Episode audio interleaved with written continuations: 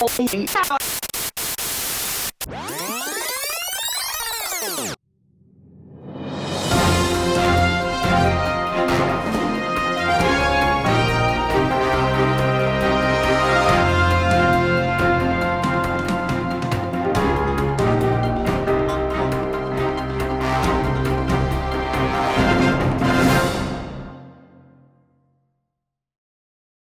Bonjour et bienvenue à Animalia.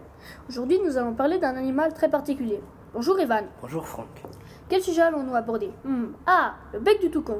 C'est un très bon sujet. J'adore le toucan. Ces oiseaux merveilleux. Commençons. Pourquoi le toucan a-t-il un long bec?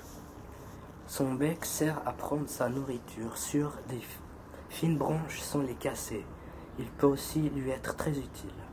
De quel pays vient-il? Il vit au Brésil et au Mexique, et principalement en Amazonie.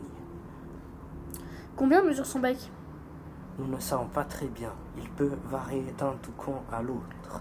Je dirais environ entre 20 et 30 cm. Je sais que le bec du toucan est léger. Oui, effectivement, il est léger, même s'il a un long bec.